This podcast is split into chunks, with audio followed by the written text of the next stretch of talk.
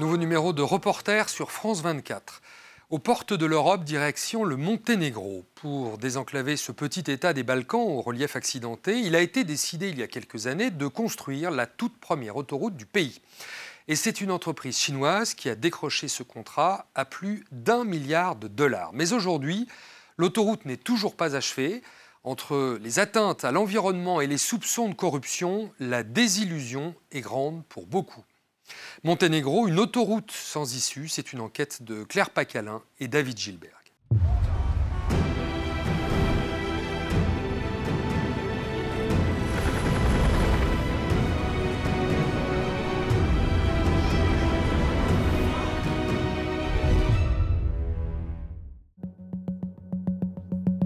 Voici la première autoroute du Monténégro. Un projet pharaonique à plus d'un milliard de dollars pour ce petit pays de 600 000 habitants. La construction a ravagé l'environnement et aggravé la dette nationale. Alors quel était l'intérêt du Monténégro de se lancer dans cette aventure avec la Chine? Jusqu'ici, il fallait emprunter cette route extrêmement sinueuse pour se rendre dans le nord du pays, depuis la capitale, Podgorica. C'est très étroit. Les rochers débordent sur la route et les gros camions doivent changer de fil pour les éviter. C'est ce qui cause de nombreux accidents. Tous les autres pays ont des autoroutes et ça représente beaucoup pour nous.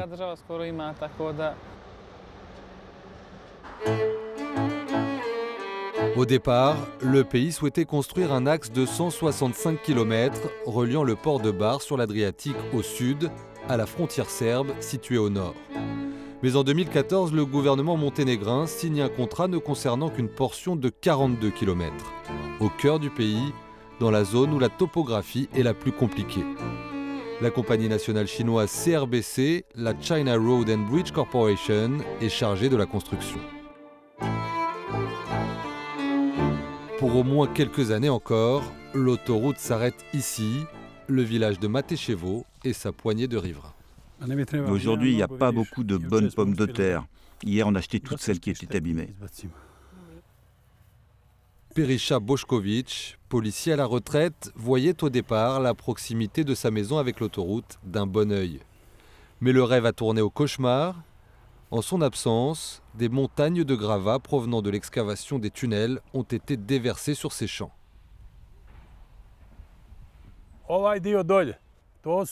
Les Chinois ont mis des déchets de là-bas jusqu'aux arbres fruitiers. C'était à cette hauteur.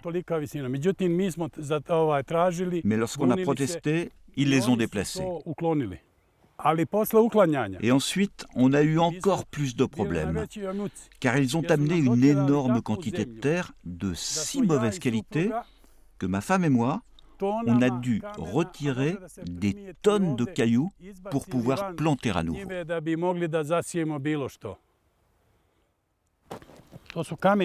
Regardez tous ces cailloux. On ne peut même plus faire pousser des betteraves. Perisha a déposé deux plaintes contre la compagnie chinoise. À quelques dizaines de mètres de sa maison, une autre victime du chantier de l'autoroute, la rivière Tara. C'est terrible ce qui se passe ici. Un échangeur a été construit dans le lit même du cours d'eau, classé au patrimoine mondial de l'UNESCO. C'est l'endroit où l'impact sur la rivière Tara était le plus important. Le pont passe directement sur la rivière. Et pour le construire, ils ont dû modifier le lit de la rivière.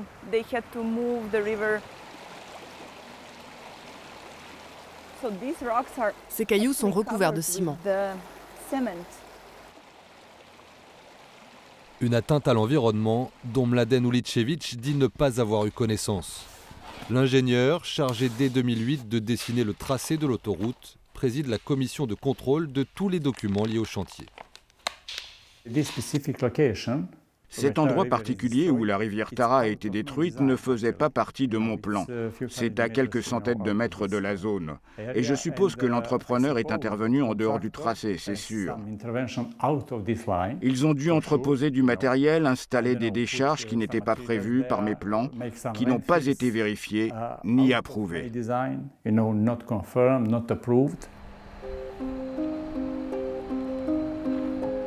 Les informations avaient pourtant été bien transmises aux autorités de Podgorica par un consortium franco-italien chargé de contrôler le chantier. L'ingénieur a observé durant sa visite que le lavage des bétonnières était fait sur place et que des limons de ciment se déversaient dans le bassin de la rivière Tara. En gros, ces documents montrent que le gouvernement savait depuis le départ que la CRBC endommageait et dévastait même la rivière.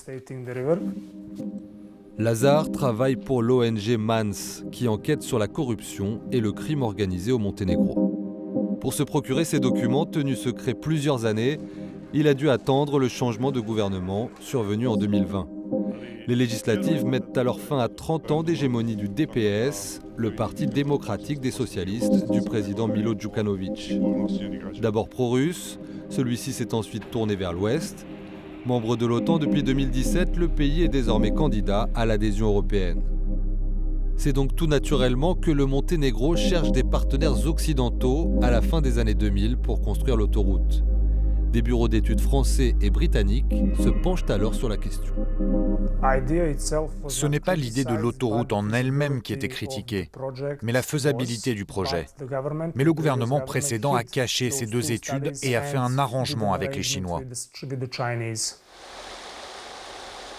Des documents passés sous silence par l'ancien gouvernement, mais également des hommes mis sur la touche. Ça a toujours été un bon emplacement ici avant tout ce chaos. Jusqu'en 2018, ces pêcheurs à la mouche étaient chargés de la surveillance de la rivière Tara, avant d'être écartés par les autorités, au moment où ils voyaient les choses changer radicalement. 90% de la population de la rivière a été détruite. Pendant ces travaux, pendant deux ans, la rivière était pleine de boue. Les poissons ne pouvaient pas survivre. J'espère qu'un jour, quelqu'un sera tenu responsable de ce qu'ils ont fait. En 2014, le gouvernement monténégrin signe deux contrats avec la Chine. Le premier concerne la construction de l'autoroute par la China Road and Bridge Corporation. Le second, le prêt de 800 millions d'euros avancé par la banque chinoise Exim Bank. Au chapitre 8 de celui-ci, le Monténégro s'engage à renoncer à sa souveraineté sur certaines parties de son territoire en cas de défaut de paiement. Le nouveau gouvernement a hérité de cette situation et le Premier ministre se sent pris au piège. Chez nous, il y a un dicton qui dit la dette est votre pire ennemi. Et effectivement, je me trouve dans une situation désagréable lorsque l'on me pose la question de nos relations avec la Chine. La banque chinoise détient aujourd'hui un cinquième de la dette du Monténégro. Une manière pour Pékin d'étendre son influence dans la région dans le cadre des nouvelles routes de la soie initiées en 2013. L'ambassadeur de Chine au Monténégro a refusé toute demande d'interview. Cette analyste financière a pu s'entretenir avec lui. Il lui a fait part de son amertume face aux accusations contre son pays. Vous avez des responsables politiques qui vont à Bruxelles et qui disent ⁇ La Chine nous a fait ci, la Chine nous a fait ça, la Chine va prendre notre territoire ⁇ Le gouvernement actuel et une partie de l'ancien se comportent comme si nous avions eu le choix et que nous aurions choisi la pire option. Nous n'avions pas le choix. Nous avons dû supplier. Après six ans de grâce, le Monténégro a payé sa première échéance en juillet dernier. Le chantier, lui, s'achève avec plus de deux ans et demi de retard, mais l'ouverture au public n'est pas encore d'actualité. Dans les campements de l'entreprise CRBC, les questions ne sont pas les bienvenues. Nous n'avons pas le droit de faire des interviews pour aucun média ou journal. Nous n'avons pas la permission du gouvernement du Monténégro. Par ailleurs, notre société mère à Pékin nous a donné l'ordre clair de ne faire aucune déclaration à ce stade du projet. Pour obtenir des informations et accéder au chantier de l'autoroute, il faut se tourner vers l'entreprise Bemax, principal sous-traitant local de la CRBC. La compagnie chinoise détache tout de même deux employés pour surveiller les propos de Milo Mouadinovic, coordinateur du projet pour Bemax. Dis-moi si je dis quelque chose que je ne dois pas dire. Je lui demande de me contrôler. S'il dit quelque chose qui ne va pas, j'ai le droit de l'abattre. Jette-moi du haut du pont.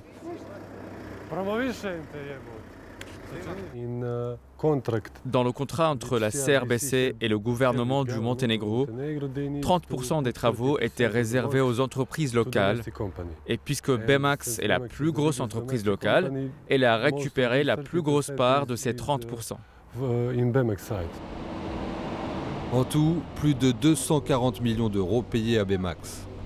L'entreprise est née en 2007, un an après l'indépendance.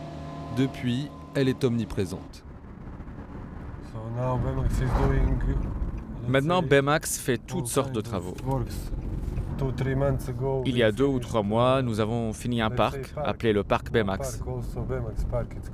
Nous construisons actuellement une école à Podgorica. C'est une donation de notre société.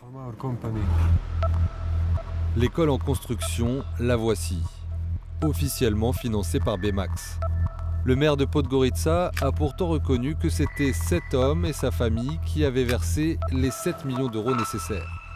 Ranko Ubovic incarne la promiscuité entre classe politique monténégrine et certains milieux d'affaires. Le président Milo Djukanovic et son entourage se réunissaient régulièrement ici, dans le café d'Ubovic à Podgorica, jusqu'en 2015 lorsque l'endroit est détruit par une bombe. N'apparaissant sur aucun document officiel, Ranko Ubovic est considéré par certains médias locaux comme le véritable propriétaire de Bemax. Bemax est une société qui est apparue du jour au lendemain. Et d'un coup, Bemax a gagné tous les appels d'offres publics. Clairement, c'est un État dans l'État. Le chantier de l'autoroute a été le contrat du siècle pour Bemax. Un contrat dans lequel un bon nombre d'éléments, a priori essentiels, ont été malencontreusement oubliés, notamment l'approvisionnement en eau et en électricité.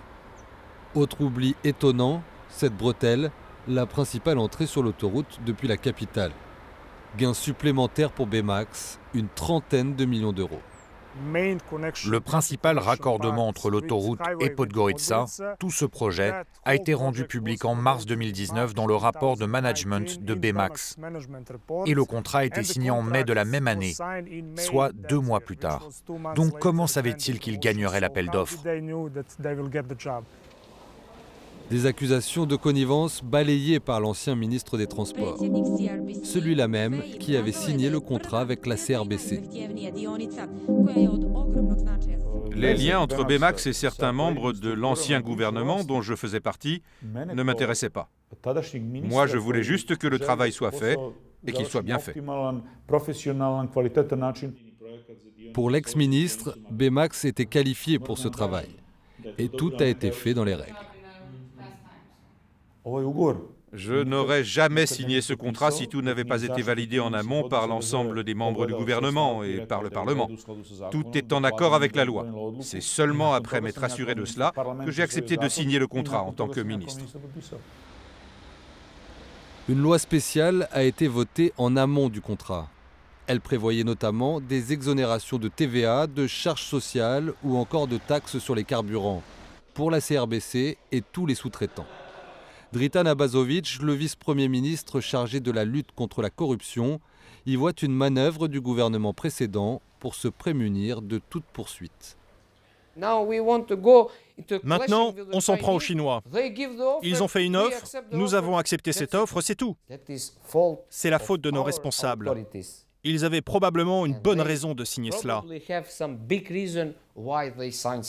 On peut imaginer quelle est cette raison. La raison d'État et l'intérêt national Ce n'est définitivement pas ça. L'une des raisons officielles pour construire l'autoroute était de désenclaver le nord du pays. Milošav Bato Bulatovic s'en réjouit.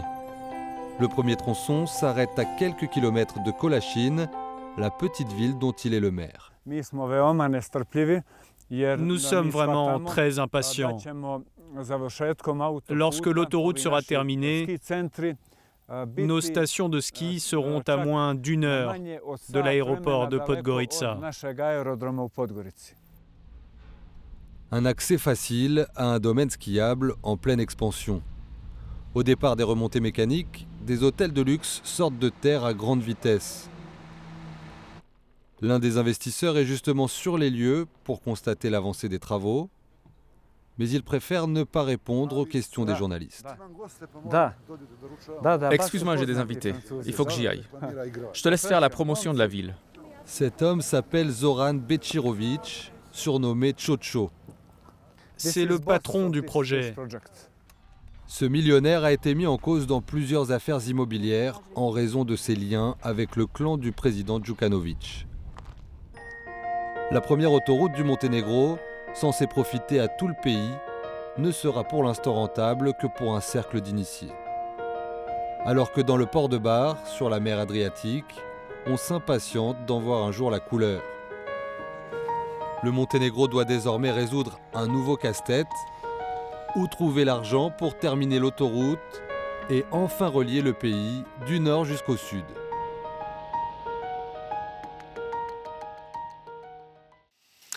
Voilà pour cette enquête au Monténégro, signée Claire Pacalin et David Gilbert pour euh, France 24. C'est la fin de cette édition. Merci à vous de l'avoir suivi. Et on se retrouve la semaine prochaine pour un nouveau numéro de Reporter sur France 24.